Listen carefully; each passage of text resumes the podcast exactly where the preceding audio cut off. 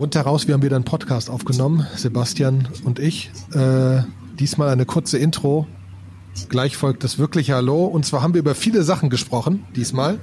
Ähm, und es hat viel Spaß gemacht mit Sebastian. Wir haben gesprochen über Aggregation von Distributed Exchanges wie Uniswap, über das wir letztes Mal gesprochen haben, über Optionen im Kryptobereich, im Aktienmarkt, über Synthetics, die Aktien auf die Blockchain bringen wollen, allgemein über Aktientrading und darüber hinaus auch über Token-Sets und ETFs und wie man sowas zusammenbaut. Wikifolio ist gefallen. Wir haben weiter geredet über Clearstream, wie das mit echten Aktien ist überhaupt, wenn man die verteilt. Wir haben dann über Firmen-Setups gesprochen, wie man sinnvoll Firmen-Setup macht potenziell, wie man das im Kryptobereich machen könnte, was für Trends da gibt für Open-Source-Projekte, was für Trends es für andere Sachen gibt, um das zu vereinfachen, sowohl über sowas wie Aragon, einfach wo dann Sebastian treffend gesagt hat, kann man auch alles selber bauen. Kann man, sind aber mehrere Worte gefallen, die vielleicht nicht alle sofort geläufig sind. Ähm, und dann weiter noch über Anteile, Vesting, Divesting, von Optionen von Mitarbeitern. Viele spannende Themen. Es wird spannend, 45 Minuten, der reine Wahnsinn. Viel Spaß.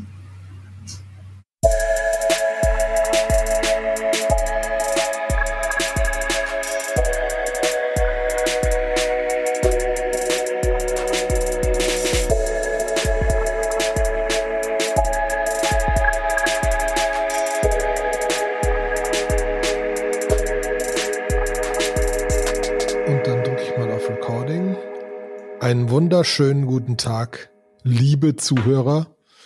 Oliver Tüllmann und Sebastian Deutsch wieder für euch mit der dritten Folge von Aus purem Interesse. Ah, hallo Sebastian. Hallo Oliver. Ja, schön ist es, dich wieder zu sprechen. Ja. Ähm, wir haben ja schon ein paar Themen überlegt, worüber wir heute reden. Wir hängen noch in diesem Krypto fest und hatten schon die Diskussion am Anfang, ob wir weiter an dem Krypto hängen sollen oder nicht. Da bin ich mal gespannt, wie das weitergeht. Noch sind da zu viele spannende Sachen Bereich. Deswegen bin ich dabei, dass wir dann noch über viel reden können. Und ich glaube, du hattest zwei Punkte, die ein bisschen mit unserem ersten Distributed Exchange Podcast zusammenhängen, mit dem wir vielleicht anfangen. Genau. Ähm, wir haben einmal ein Tool, das heißt oneinch.com. Das ist so, wir haben ja gesagt, dass es, äh, dass es dezentrale äh, Markets gibt, wie Uniswap. Es gibt aber noch andere, wie Kyber und Balancer und Curve.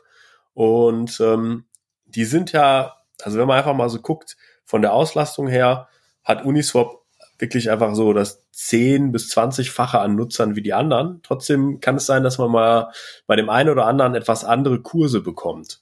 Und ähm, dafür gibt es ein ganz interessantes Tool, das heißt OneInch, oneinch.com. Und auf OneInch kann man quasi sagen, äh, was für ein äh, Token-Pair man traden möchte oder tauschen möchte. Und der sucht einem, OneInch sucht einem dann unter der Haube ähm, raus, welcher Exchange der wichtig ist. Äh, oder der auch die besten Gebühren hat und auch die, den günstigsten Kurs, den günstigsten Tauschkurs. Ähm, und ich glaube, dass wir, dass wir solche Dienstleistungen in nächster Zeit immer mehr sehen werden. Also äh, Metamask hat ja jetzt auch eingeführt, dass man quasi äh, Tokens, die sich im Metamask Wallet swappen können. Ähm, und ich weiß nicht, ob die One-Inch benutzen oder ob die einfach nur das auch gemacht haben, aber man äh, eigentlich werden solche, solche Sachen Gleiche, ja. genau, eigentlich ist das Gleiche und das wird da wahrscheinlich immer abstrakter werden. Klar wird Uniswap, das wird noch den meisten Leuten irgendwie so ein, so ein Begriff sein, aber äh, an sich wird sich das wegmarginalisieren. Ich habe mich auch vertan. Die Domain ist nicht oneinch.com, sondern oneinch.exchange. Ähm, genau, und jetzt ist nur natürlich, ich bin echt gespannt, weil der Rest ist ja schon relativ gut reguliert. Ne? Wenn man sich so ein Coinbase anguckt, dann kümmern die sich schon drum, dass das alles mit rechten Dingen zugeht. Und ich bin immer noch gespannt, wie viel bei den Distributed Exchanges wirklich kaputt geht und wie eventuell sogar ein One-Inch helfen kann, dass das nicht passiert. Ne? Ja. Dass sie, also aggregieren oder, die rein, rein automatisch oder sitzt da irgendwer, der doch ein bisschen guckt, dass da kein Schindluder getrieben wird? Weil das kann ja jeder Liquidity, Liquidity irgendwo hinpacken und dann gibt's so Leute, die irgendwo kaufen. Ja, also, naja, man muss sagen, dass die Exchanges funktionieren, ähm, Das, das glaube ich eigentlich schon, weil man ja auch eine gewisse Schwungkraft braucht, wenn man Liquidity provided, ähm, dass das funktioniert. Also wenn jetzt irgendwie Normalsterblicher mit seinen irgendwie mit seinem einen Ether, den er vielleicht irgendwo rumliegen hat und dann noch irgendwo äh, das gleiche in, in anderen Sachen, damit kann man ja nicht wirklich Liquidität bereitstellen, sondern man braucht auch eine gewisse Community, um sowas zu etablieren und die Projekte sind ja in der Regel so gebaut, dass diese Community über Governance Token auch so ein bisschen bestimmt, was in die Smart Contracts reinkommt. Aber ja, ähm, wobei wir schon selbst selbst ne, es gibt schöne Telegram Communities von Leuten, die dann mal sagen, wir probieren das mal aus, wir machen mal einen neuen Token Token und pushen den mal in diversen Foren und so weiter und so fort und äh, also ja, da werden keine Milliarden gemacht, da bin ich dabei, aber ich glaube, das ist schon ich also ich es gibt ja ein paar Tokens da drauf, ne? Also da würde ich behaupten, sind ein paar auch nicht wirklich sinnvoll. Ja, also ähm, ganz bestimmt, oder? Da passieren auch Dinge, ne? Also es ist äh, irgendwie ähm, ein, ein dezentraler Exchange, der jetzt gerade gebaut wird, der heißt DAO Finance.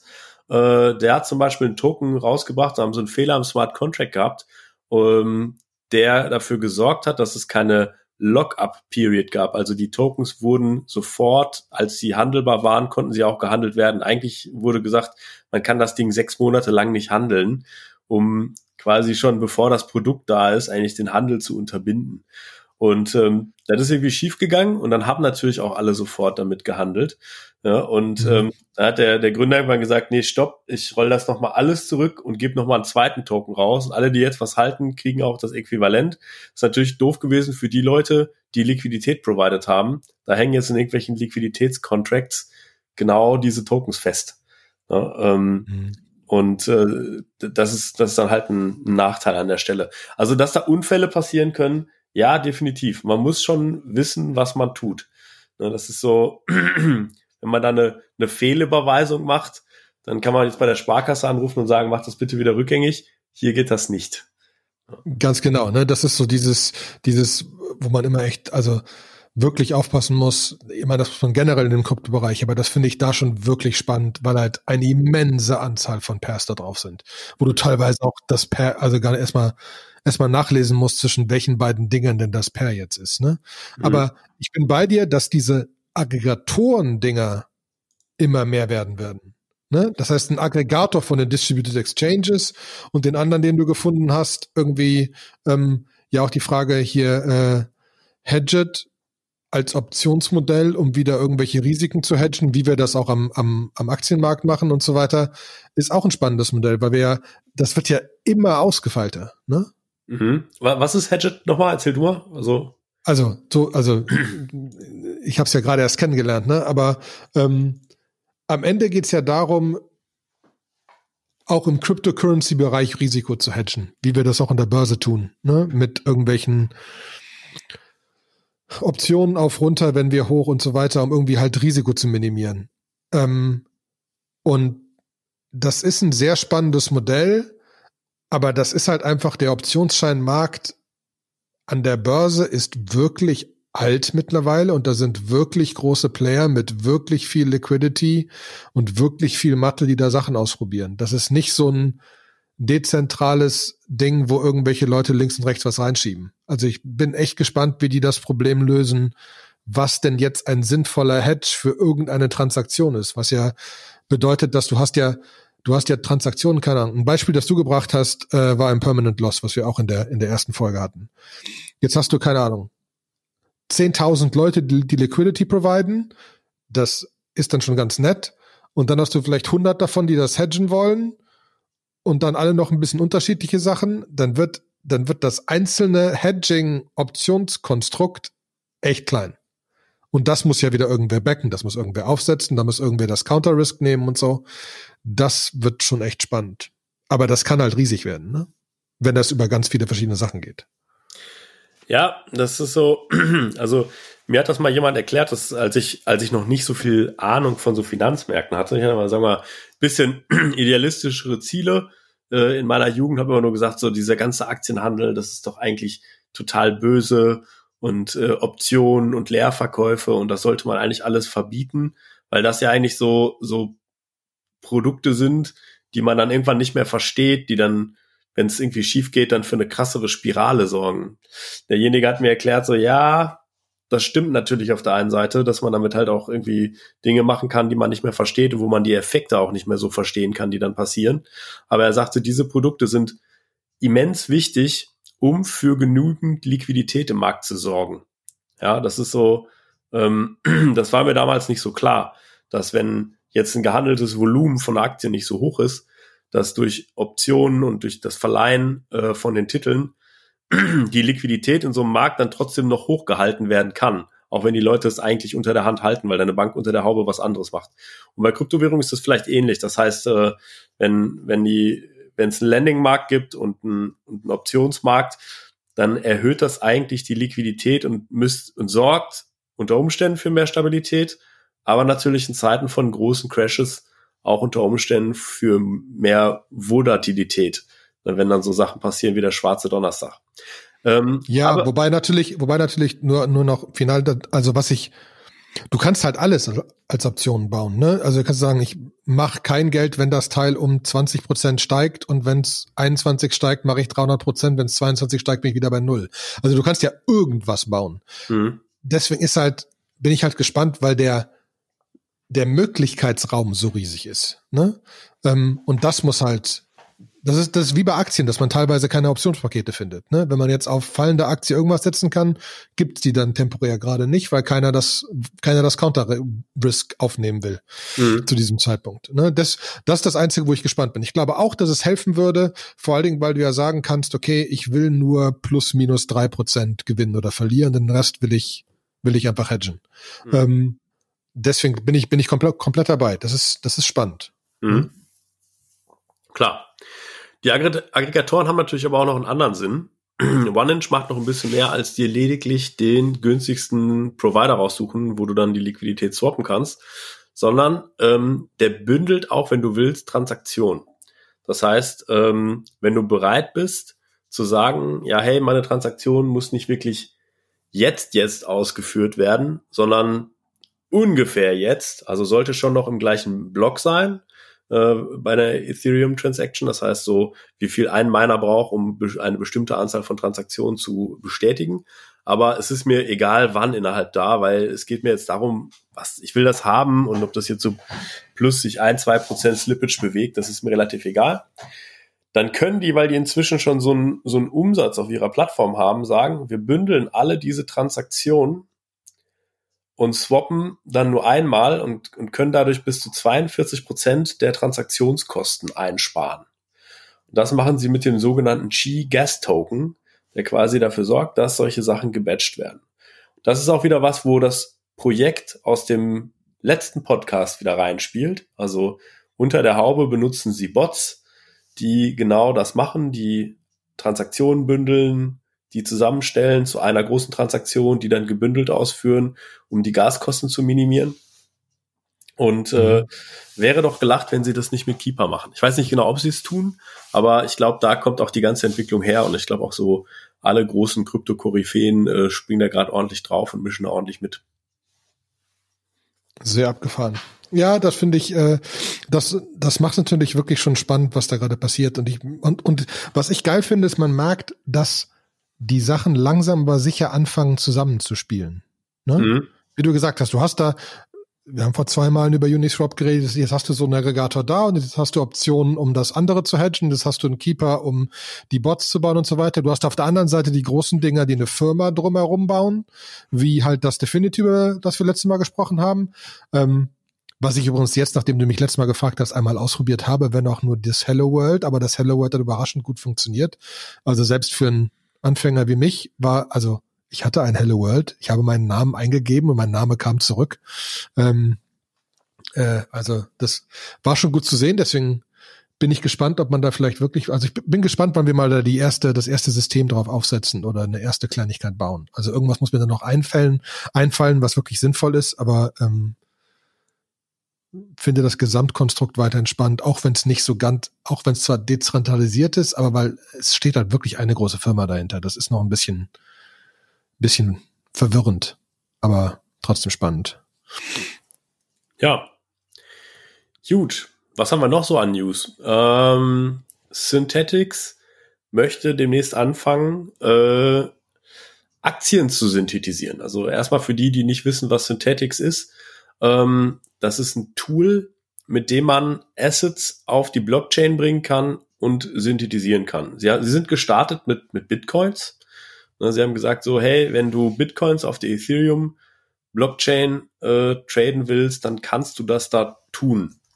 Und äh, sie wandeln das quasi das Asset dann einmal um in einen systeminternen Token, den sogenannten Synthetics Token oder SNX äh, in, in der Kurzform. Und der ist dann handelbar über, über bestimmte Pools. Und sie haben jetzt schon eine ganze Menge synthetisiert, also äh, Ether, US-Dollar und so. Das ist alles synthetisiert und es gibt auch genug Liquidity Pools. Und ähm, sie haben eigentlich schon vor zwei Jahren irgendwann mal versprochen, äh, wir, wir, irgendwann bringen wir ähm, Aktien auf die Blockchain und synthetisieren die. So Apple und Tesla kann man dann auch quasi da kaufen. Ähm, aber so richtig weitergekommen sind sie nicht. Wahrscheinlich aus Regulierungsgründen. Ne? Also bisher ist es noch nicht so groß passiert. Also bisher kann man das noch nicht machen. Aber sie sag, sagen jetzt gerade, sie sind nicht mehr weit weg davon. Äh, es kommt. Das heißt, irgendwie werden sie sich wahrscheinlich mit der SEC äh, geeinigt haben, das ist die Regulierungsbehörde in den USA, ähm, dass sie das machen können. Und ähm, also Sie wollen das richtig reguliert jetzt machen, heißt wirkliche Aktien da drauf packen. Ja, Sie wollen das richtig äh, reguliert machen. Sie wollen, äh, dass man beliebige Assets da drauf packen kann. Und warum ist das jetzt interessant? Ne, es, ist aus, es gibt zwei Gründe, warum man das vielleicht haben will. Das erste, ähm, Aktien ich weiß nicht, wie gut euer Broker ist, aber Aktien sind nicht immer factionalized. Das heißt irgendwie, ähm, wir hatten ja mal einen Zeitpunkt äh, in diesem Jahr 2020, wo ähm, die Tesla-Aktie, glaube ich, bei 2000 Dollar stand oder 2500, ich weiß es gar nicht mehr. Kurz bevor es einen Aktiensplit gegeben hat und die dann nochmal wieder runtergesplittet worden ist auf, auf 500 und die Altaktionäre quasi im gleichen Bezugsverhältnis äh, einfach mehr Aktien bekommen haben, sodass für die das gleiche war. Aber der, der Preis ist geringer geworden. Warum ist das so oder warum machen Leute das? Oder warum machen Firmen so einen Aktiensplit? Ähm, rein ökonomisch hat das keine, keinen Sinn, macht das keinen Sinn. Psychologisch macht das aber eine ganze Menge, weil wenn jetzt irgendjemand in Tesla investieren will und er kann einfach nicht in eine Tesla-Aktie investieren, weil er zweieinhalbtausend Euro braucht, um das zu tun.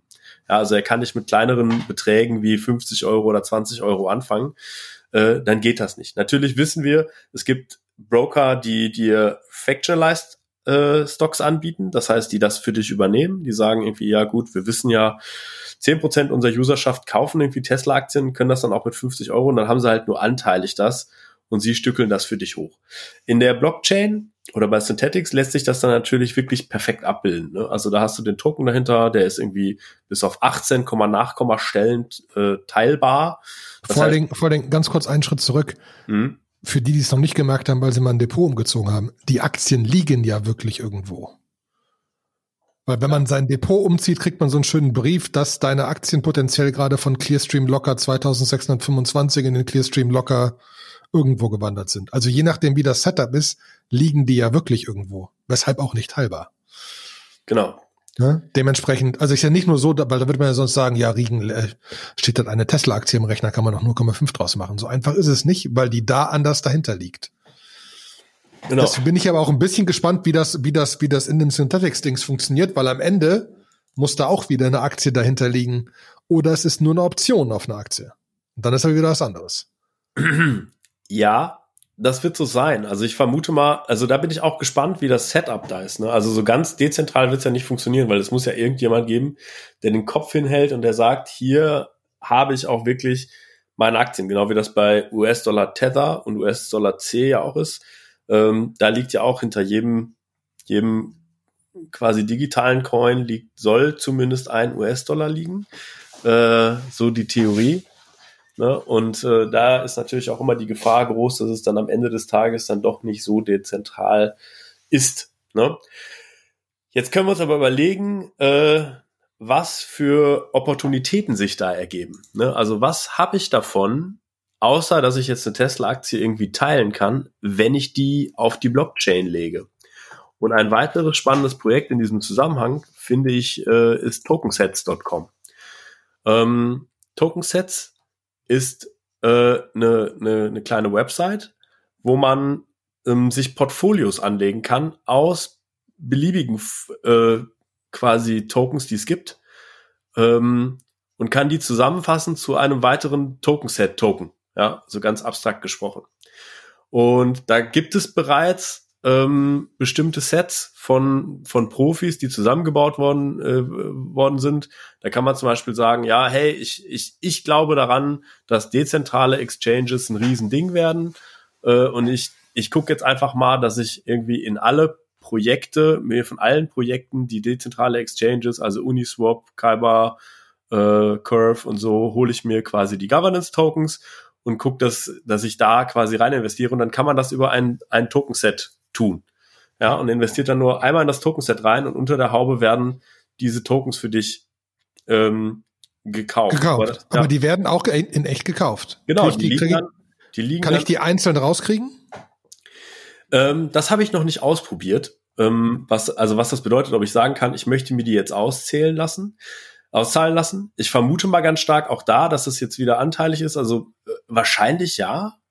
Wahrscheinlich kann ich das. Weil tun. diese, weil du die so klein, weil du die so klein kriegst, die Tokens, ne? Weil, ja, genau. weil die müssen die ja auch wirklich kaufen. Die können sie ja nicht erfinden. Richtig. Ne? Ja. Ähm, man kann da, man kann da äh, Regeln hinterlegen. Also wenn man sich so ein Token-Set anlegt, kann man sagen, ich möchte das irgendwie gewichten. Ja, ich glaube, das Uniswap ist ja unangefochten der, der größte ähm, dezentrale äh, Exchange und irgendwie sagen, dass dem möchte ich ein höheres Gewicht geben als wie vielleicht den kleineren. Oder ich will die kleineren höher gewichten, weil ich mir mehr Wachstum verspreche von kleineren Projekten. Und äh, da kann man dann eigentlich ganz viel einstellen, was man irgendwie machen möchte. Ne? Und es gibt dann einmal so ein bisschen Social Trading Sets. Das ist so ein bisschen, dass so Profis sagen, das ist so mein Coin Basket, in den ich investieren möchte. Wie heißt nochmal das Projekt am Aktienmarkt, was, was dem so am ähnlichsten ist? Wo so Profis quasi so sagen, das ist mein Portfolio, hier, da könnte, könnte, könnte nachmachen. Ja. Wikif die auch dann direkt eine Wikifolio, Wikifolio. Die auch direkt eine ISIN rausschmeißen. Also ja. wenn du das richtig magst, kriegst, kannst du es wirklich kaufbar machen. Genau. Und ähm, die, äh, das ist quasi die, die Krypto-Variante davon, aber es gibt auch sogenannte Robo-Sets, die das wirklich dann algorithmisch tun für dich. Wo du, äh, wo du halt sehr abgefahrene Strategien machen kannst, dass du Ether-Bitcoin-Ratios einfach einhalten möchtest, die dann gucken, wenn der Ether im Wert steigt, dass du dann automatisch was verkaufst und so. Ähm, mir, mir ist doch ein bisschen die steuerliche Implikation hier nicht ganz klar, was da passiert. Also ich bin noch nicht durchgestiegen, wie das, also ob man jetzt mal, man kriegt ja, wenn man da, da mitmacht, dann kriegt man ja einen Token, der die Werte unten drunter repräsentiert und wenn dann da so ein, so ein Robo die ganze Zeit für dich unter der Haube Ether und Rap Bitcoin kauft und verkauft, ähm, das ist schon ziemlich abgefahren, ja. Und äh, ich bin mir ziemlich sicher, dass das nicht steuerfrei ist, wenn du diesen Coin ein Jahr lang hältst. Wäre auch doof. Ja, das, ne? das, auf, das auf jeden Fall. Aber das dass du das Rebalancing irgendwie jedes Mal irgendwie machen, also das macht auch keinen Sinn. Ja, das, äh, ich bin gespannt, äh, wann das Finanzamt auf sowas drauf guckt. Ähm, so, ich bin ja, bin Aber da kann vielleicht jemand, der zuhört, wie ist das denn, wenn ich ein Aktienportfolio habe und meine Bank automatisches Rebalancing macht? Ist das, wird das automatisch steuerlich berücksichtigt oder wird das ignoriert? Wahrscheinlich wird es berücksichtigt, ne? Weil du kannst auch zwischenzeitlich mal mit Verlust verkaufen und wieder woanders kaufen, um einfach Steuergewinne zu machen. Ja, ich und glaube, das machen die, die halt nicht sekündlich, ne? Die machen das halt andauernd. Wenn der, das Rebalancing bei dir liegt, dann wird die Bank das für dich, das Bookkeeping für dich machen. Genau, Wenn die macht das, das, einmal oder zweimal im Jahr und nicht alle zwei Tage. Ja, genau. Wenn das Rebalancing allerdings in einem Fonds liegt, dann wird das der Fonds machen. Der wird dann steuerliche Vor- und Nachteile haben. Und du kaufst letztendlich den Fonds und profitierst dann entweder von einem Gewinn oder von einem Verlust, den dann Geld machen kannst. Also dann ist Deswegen, es einmal Bestenfalls würde ich auch, also rein logisch müsste das funktionieren wie ein Fonds. Ich kaufe das Ding und verkaufe das und dann gibt es keine jahrelang Haltefrist, dann ist das wie Aktien und ist 25 Prozent vielleicht. In Deutschland jetzt. Wir reden von Deutschland, ne? Du kannst theoretisch, es gibt ja, verdammt, wo gibt's die digitale, digitales Bürgertum hier, Dings? In Estland. Digital, Estland, genau. Ich habe nämlich so einen Ausweis. Du merkst, wie wichtig er mir ist, dass ich schon vergessen habe, dass ich so einen habe. ähm, in Estland ist es so, dass du theoretisch ja mit diesem Ausweis eine Firma aufsetzen kannst und alles, was in dieser Firma passiert, ist steuerfrei, solange du es nicht ausschüttest oder jemanden in Estland bezahlst. Das heißt, rein theoretisch könntest du sehr viel Zeugs da machen. Wenn du jetzt willst, weil das rein theoretisch müsste das plus minus null einfach handelbar sein, erst wenn du es wieder rausziehst. Dann sind halt Steuern. Ne? Ob das dann billiger ist oder nicht, weiß ich nicht. Ist auf jeden mhm. Fall einfacher. Mhm. Weil ich muss einfach sagen, was, was ja einfach kolossal nervig ist, ist dieses, äh, ich, das kriegt ja keiner steuerlich gehandelt, dass das jeden Tag rebalanced. Ne? Mhm. Weil die mhm. Dinger, die da sind, sind sehr, sehr geil. Ich muss zugeben, dass die Hälfte der Namen versteht man nicht unbedingt. Crossover Yield Sets und etc. Aber da sind halt irgendwelche Sachen auch wieder zum Hedgen etc., um auf gewisse Trends zu setzen. Ähm, ne, das äh, ist schon echt spannend. Es gibt ja. ein, es gibt ein Trading, Trading Set von jemandem, das zwischen Bitcoin und US-Dollar C hin und her läuft und einfach automatisch kauft und verkauft in dem Wissen oder in dem, in dem Glauben, dass Bitcoin hochgeht oder nicht. Mhm. Ist aber jetzt auch nur bei neun, nur in Anführungszeichen bei 39 Prozent die letzten drei Monate, was jetzt bauchgefühlmäßig Bitcoin nicht sagen und Bogen geschlagen hat. Hätte man auch einfach Bitcoin halten können. Also deswegen, ähm, ja. Ja klar, was da jetzt so ein, so ein Buy-and-Hold-Ansatz ist oder so, ähm, das, das, das sei mal dahingestellt. Ich glaube, eine super spannende Sache, die ich, die ich glaube, die halt kommt, ist, dass sowas wie Token-Sets und Synthetics, wenn die zusammen so eine Allianz eingehen oder auch vielleicht noch nicht mal bewusst, sondern wenn die Tokens von Synthetics auf den Aktien es dann zu Tokensets rüberschaffen, dann kann sich ja im Prinzip jeder seinen eigenen ETF bauen und seine eigene Strategie machen. Ne, das ist ja was, was man sich. Das wäre krass. Ja, genau, was man sich auch schon gewünscht hat. Ich meine, wer, wer irgendwie sich hobbymäßig mit Investmentthemen auseinandersetzt, der sieht ja bestimmte, der sieht ja bestimmte Sachen. Also ich meine, es gibt die wenigsten, die jetzt wirklich nur sagen Stockpicking und dann betrachten die ein oder zwei Werte, sondern es sind ja oft Trends, die man sich anschaut. Ne? Elektromobilität ist ein Trend, wo man einfach weiß, der ist politisch gewollt. Da wird es in den nächsten Jahren äh, stark nach oben gehen. Genau wie Klimawandel. Die EU hat beschlossen, ähm, die Klimaziele einzuhalten. Wir haben jetzt in Amerika gerade einen Präsidenten, der dem auf jeden Fall nicht abgeneigt ist wie der vorhergehende. Äh, so, das heißt, ähm, Firmen, die irgendwie über ähm, Solarenergie, Einsparung von, von fossilen Brennstoffen ähm, quasi da Innovation betreiben, sind, äh, sind im Trend. Ja, die äh, können mehr Geld am Kapitalmarkt aufnehmen, können unter Umständen Gewinne machen, gerade wenn irgendwie fossile Brennstoffe teurer werden oder teurer besteuert werden. So, und wenn man dieses Wissen nimmt, dann wäre es eigentlich interessant zu sagen, man diversifiziert an dieser Stelle. Man will jetzt nicht, eine Firma raussuchen, sondern einfach sagen, ja, okay, es gibt bei Elektromobilität, ist Tesla natürlich jetzt gerade an der Spitze, aber es gibt auch den äh, chinesischen Hersteller äh, BYD äh, und es gibt noch ein paar andere, NIO und so weiter und so fort. Und man will sich einfach einen kompletten Basket an der Stelle zusammenbauen, einfach sagen, pro Monat in einem Sparplan feuere ich da rein, aber ich will eigentlich quasi nur in diesem Trendsegment investieren. Und man kann es Community-driven machen. Ne? Man kann so sagen, es gibt Leute, die sich, die sich sehr stark damit beschäftigt haben, die bestimmte Sachen auswählen. So, und da wird jetzt eigentlich im Prinzip quasi liberalisiert und permissionless gemacht. Also wer, wer, wer ich kenne viele Leute in meinem Freundeskreis, die sagen, hey, ich möchte was gründen, ich möchte ein Startup machen, aber ich kenne wenige Leute, die sagen, ich möchte einen eigenen ETF aufsetzen. So, mich mit der BaFin rumschlagen und das alles tun. Aber vielleicht wird das jetzt genau an so einer Stelle aufgebrochen.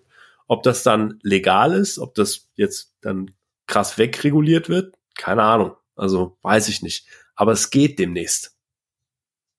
Mhm. Und das, gut, es ist jetzt spannend, was dann kommt, ne? Weil wir, ich meine, wir haben Wikifolio, Profi-Menschen können so ähnliche Sachen zu machen. Es wird einfach einfacher potenziell, mhm. einfacher handelbar. Das ist, äh, das ist echt spannend, ne? Auf der anderen Seite hast du dann wieder Sachen oben drüber, ne? Republic ist so ein Crowdfunding-Ding. Wenn wir jetzt einfach feststellen, auf der anderen Seite willst du theoretisch früher investieren. Republic hat ein, hat ein Token rausgebracht, was an dem Profit der ganzen Plattform orientiert ist. Mhm. Ähm, wo du einfach sagst, ich will, ich will in quasi, ich will quasi in Sag mal die URL. IPO Startups. Sag mal die URL zur Republic. Äh, Republic.co. R-O-P-U-B-L-I-C, Republic.co.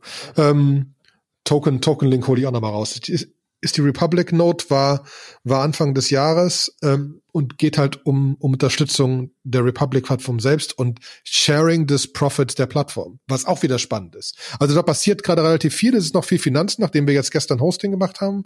Ähm, gestern, letzte Woche. Ähm, wir sind in Gesprächen mit verschiedenen Leuten gerade rund um IoT im Kryptobereich, äh, rund um äh, File Storage und Domains im Kryptobereich, äh, also verschiedene andere interessante Gespräche, die wir gerade so schon führen, äh, die auf jeden Fall spannend sind. Ähm, und finde ich echt gut. Ich wollte eh noch anbringen, das ist ja auch so ein bisschen der Gedanke, vielleicht mal kurz die Gedanken zu diesem, diesem, wir machen dieses aus purem Interesse. Podcast-Dings, um mal auszuprobieren, wie dieses Podcast-Thema funktioniert. Ähm, und wir haben ja beide unsere eigenen Firmen und da sitzt auch eigentlich der Fokus drauf. Äh, wir unterhalten uns nur gerne über so Zeugs. Ähm, und uns interessiert der ganze Markt. Und eine Sache, die auch bei mir dahinter schwebt, warum ich gerne dieses Ding hier aufsetze zu gewissen Teilen, ist, weil ich mit dem Gedanken immer noch spiele, wie man das sinnvoll aufsetzen kann, auch mit so einem Krypto-Hintergedanken. Ähm, und da gab es zum Beispiel ähm, gab's gestern, glaube ich, gab's ein, gab's ein, gab's ein Post von äh, Balais, Balais.com, äh, Balais auf Twitter, ähm, äh, schicke ich nochmal den Link, der zum Beispiel angebracht habe, sind, sind Tokens potenziell ein Weg, Open Source Software zu fanden. Heißt, der Open Source Entwickler issued ein Token, behält x Prozent davon, ist nichts wert. Over time ist 100 minus x Prozent das, was er ausgibt an Leute, die contributen zu dem Projekt. Und wenn Firmen ein gewisses Feature haben wollen oder eine Priorität haben wollen, können sie Token kaufen. Plötzlich hast du eine Economy dahinter. Ähm, fängt auf Zero an, gibt kein ICO, gibt ein festes Set, und steigt an Wert, wenn Leute wirklich nachfragen und, und, und, und Sachen damit machen wollen. Und so ähnlich ist die, ist die Idee hier bei dem, hier dem Podcast auf meiner Seite. Ähm, gibt dazu noch ein anderes Projekt Aragon, können wir auch verlinken, wo es grundsätzlich darum geht, wie man Firmen auf die Blockchain bekommt. Da ist sowohl, da ist sowohl ein Token dahinter, der Aragon Network Token, ähm, da gibt's äh, die Foundation dahinter, die das hält. Da gibt's Aragon One, die damit entwickelt. Da äh, gibt's aber auch noch ähm, das Aragon Network Juror oder Aragon Court etc., die, die bei Disputes helfen und so weiter. Also das ist wirklich die Frage, wie, wie kriege ich Firmen Firmen auf die Blockchain. Aber ähm, was, was, heißt das für mich konkret? Also angenommen, ich bin jetzt ein Startup und möchte neu gründen und denke mir, hier das Aragon-Zeug, von dem der Olli jetzt erzählt hat, klingt total geil. Was sind so die Schritte, die ich jetzt machen muss? Und was kann ich damit alles machen? Also wo unterstützt mich das? Erklär mir das nochmal. Ähm, also, also was, was, was, was Aragon erlaubt, äh, ist quasi Communities oder oder oder ähm, oder oder Verteilung von Assets aufzubauen, relativ einfach. Die Centraland läuft darüber als ein Beispiel.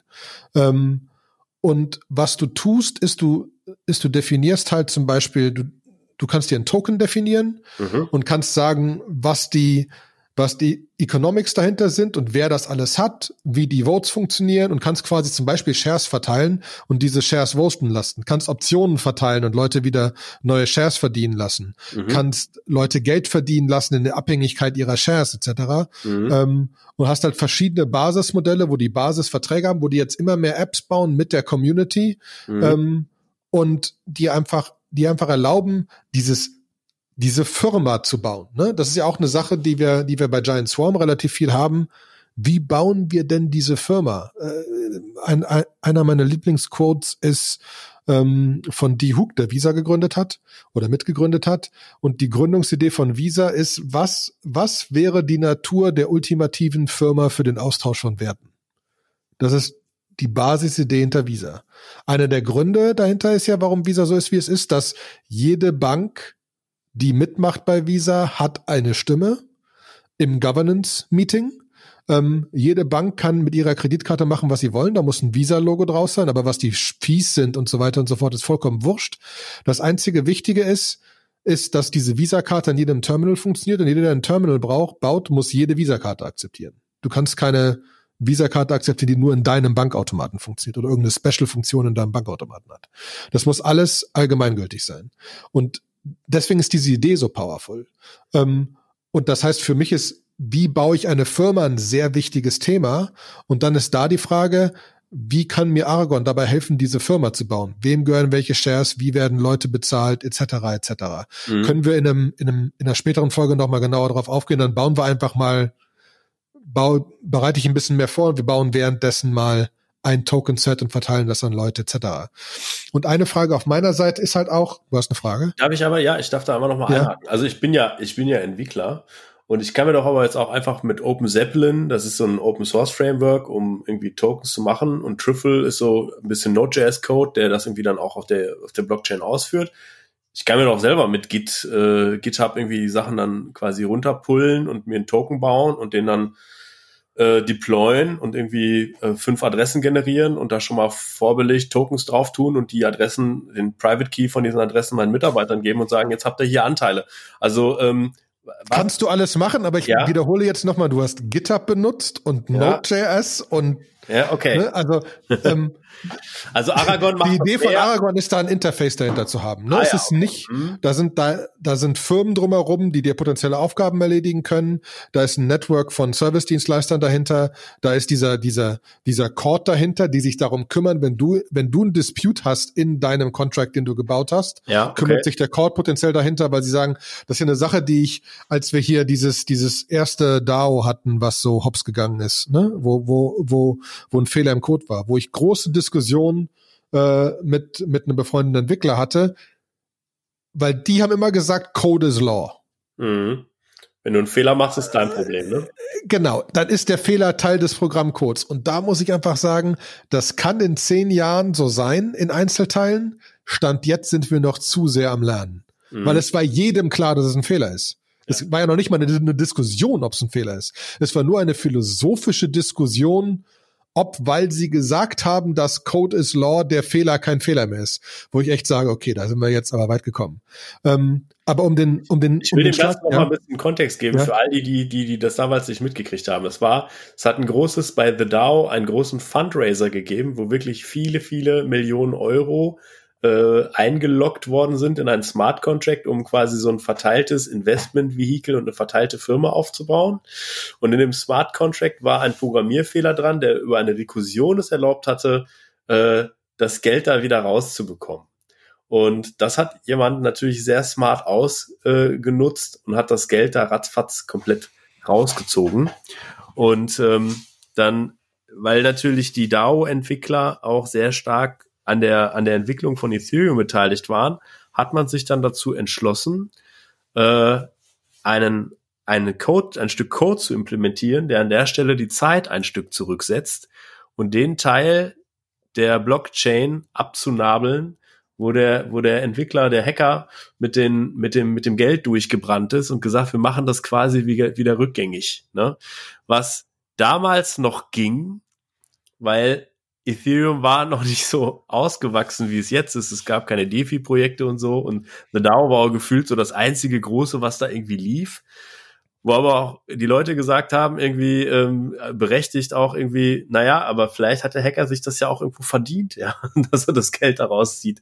Äh, vielleicht hätten die anderen mehr Due Diligence und äh, Code Reviews machen sollen und Audits, äh, damit das nicht passiert wäre. Und wenn man das jetzt auch mal ich habe ja vorhin schon mal von diesem Fuck-up erzählt, wo DAO Finance, wo, wo ein Fehler im Code war, dass die Locker-Period versemmelt worden ist.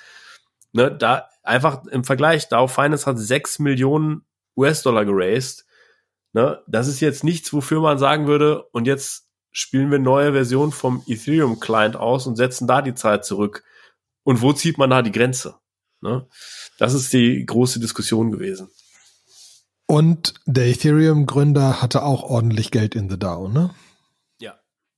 Also Großteil des Fund. Also deswegen waren einer der großen Punkte, wo es spannend wurde. Mhm. Deswegen glaube ich aber auch, dass so ein Aragon potenziell sinnvoll ist, weil die halt das sehr viel Point-and-Clickiger gemacht haben und da sehr viel Re Reviews hinter haben und sehr viel Templates haben, was du aufsetzen mhm. können willst. Also ähm, also ich fasse das mal zusammen. Man macht sich quasi also so ein Governance-Token, den kann ich dann an, an Mitarbeiter rausgeben und mit dem, das kann ich alles über äh, Point-and-Click machen. Also ich muss nichts Code können, also muss genau. nicht sehr, sehr technisch sehr versiert sein. Wenn ich dann meine Firma navigieren möchte, dann kann ich so sagen, so hey, sollen wir einen neuen Mitarbeiter einstellen? Dann mache ich irgendwie ein Proposal dafür und dann äh, kann gibt's ich. Ein Vote. Hier gibt's Vote, ja. sagen die, ja, wir stellen den ein, drei sagen, nee, wir stellen den nicht ein. Und dann habe ich, äh, kann ich, kann, kann man es dann akzeptieren oder nicht. Ja, also oder, und so weiter. Und es gibt halt sehr viele verschiedene. Du kannst eine Community bauen, du kannst ein Non-Profit bauen, du kannst eine Organisation bauen. Ah ja, spannend. Ähm, mhm. Gibt schon sehr viel an Templates. Und die Frage für diesen Podcast für mich ist halt, am Ende will ich es ja nicht an der Person hängen haben. Oder am Ende glaube ich, dass mit einem sinnvollen Template-Set, das Podcasting einfach macht, ganz viele verschiedene Menschen das tun könnten. Mhm. Und am liebsten hätte ich quasi keine Firma, sondern einen Verein, eine Genossenschaft. Ich glaube, eine Genossenschaft kann Geld machen, ein Verein nicht oder so, keine Ahnung. Oder äh, ist kompliziert, muss man wahrscheinlich irgendwann mal einen Anwalt einladen. Ähm, und quasi wir beide, als ein Beispiel, wir beide kriegen jetzt zehn Tokens. Ne? Lass, lass sagen, machen wir es einfach. Wir kriegen eine Million, jeder, pro Folge. Ja. Ähm, und dann kommt der nächste und wir stellen fest, nach sechs Monaten, das Ding funktioniert einigermaßen und die nächsten kriegen nur 500.000 mhm. pro Folge und machen andere Folgen. Wir machen weiter unsere Folgen, kriegen für diese Folgen aber auch nur noch 500.000. Ne? Und dann baut irgendwer was und der kriegt, hat man sich geeinigt, kriegt dafür zwei Millionen und der baut was, was für das Gesamtprojekt ist. Mhm. Und so weiter und so fort. Und irgendwann haben wir keinen Bock mehr, und andere Leute nehmen Podcasts auf in dem Gesamtkonstrukt und wir kriegen keine neuen Tokens mehr. Unsere alten Tokens sind aber nicht weg aber die neuen Tokens, die looten diese Tokens und wenn dann 1000 Dollar verdient wird und ausgeschüttet wird, werden die an alle Tokens. Das heißt, du, du behältst Teile des Wertes, aber neue Leute kriegen auch Teile des Wertes und also, weißt du, also wie kannst du es bauen? Wie können wir etwas bauen, was relativ automatisiert bedeutet, dass wenn du am Anfang dabei warst, bist du nie ganz raus, aber auch garantiert nicht mehr mit viel Macht drin. Für jeden neuen macht das Sinn, weil er auf die Werte des alten aufsetzt. Aber ne, also mhm. und am Ende kannst du es auch kannst du auch sagen, okay, ich will jetzt meine meine Tokens traden, ich will dann ein größeres Ding machen und deswegen kaufe ich einem Älteren mehr von seinen Tokens ab, weil der irgendwie noch mal mehr Geld verdienen will. Keine ne? Also mhm. mhm. also wie kann ich dann ein Modell schaffen, was bedeutet, dass das Ding inhärent wächst? Wieder diese Frage was wäre das ultimative Setup, um ganz vielen Leuten zu erlauben, sehr einfach zu podcasten und Diskussionen zu führen und eine Community aufzubauen und also das muss auch noch genauer definiert werden. Ne? Aber also mhm. was wäre das? Mhm. Und das finde ich einfach, das ist wieder dieses Firmenbauen-Konstrukt, das mich wirklich fasziniert. Mhm. Ja? Ja, verstehe ich. Also da gibt ja, gibt ja ein paar Ansätze. Ne? Es gibt ja ähm, zum Beispiel jetzt so eine Telegram-Group, ähm, wo man einen Token haben muss, damit man da mitmachen kann. Genau, ähnlich wieder, ja, genau. DAO Finance oder wie es heißt. Ne? Karma DAO. Karma DAO, aber der hat ja jetzt, DAO Finance ist doch das Overarching-Ding. Also Karma ist die eine Gruppe. Genau. Karma DAO ist, glaube ich, so das äh, das verallgemeinerte, wo er jetzt das für ganz viele Leute enablen will oder so, weil es bei Karma gut funktioniert hat. Ja, genau. Und ich glaube, die, die Frage, die man sich irgendwo so stellen muss, ist immer so, wie, wie gesagt, wie sind die Mechaniken? Also äh, eine Firma, die es schon mal gab, die aber auch zum Beispiel aufgegeben hat, war Neufund.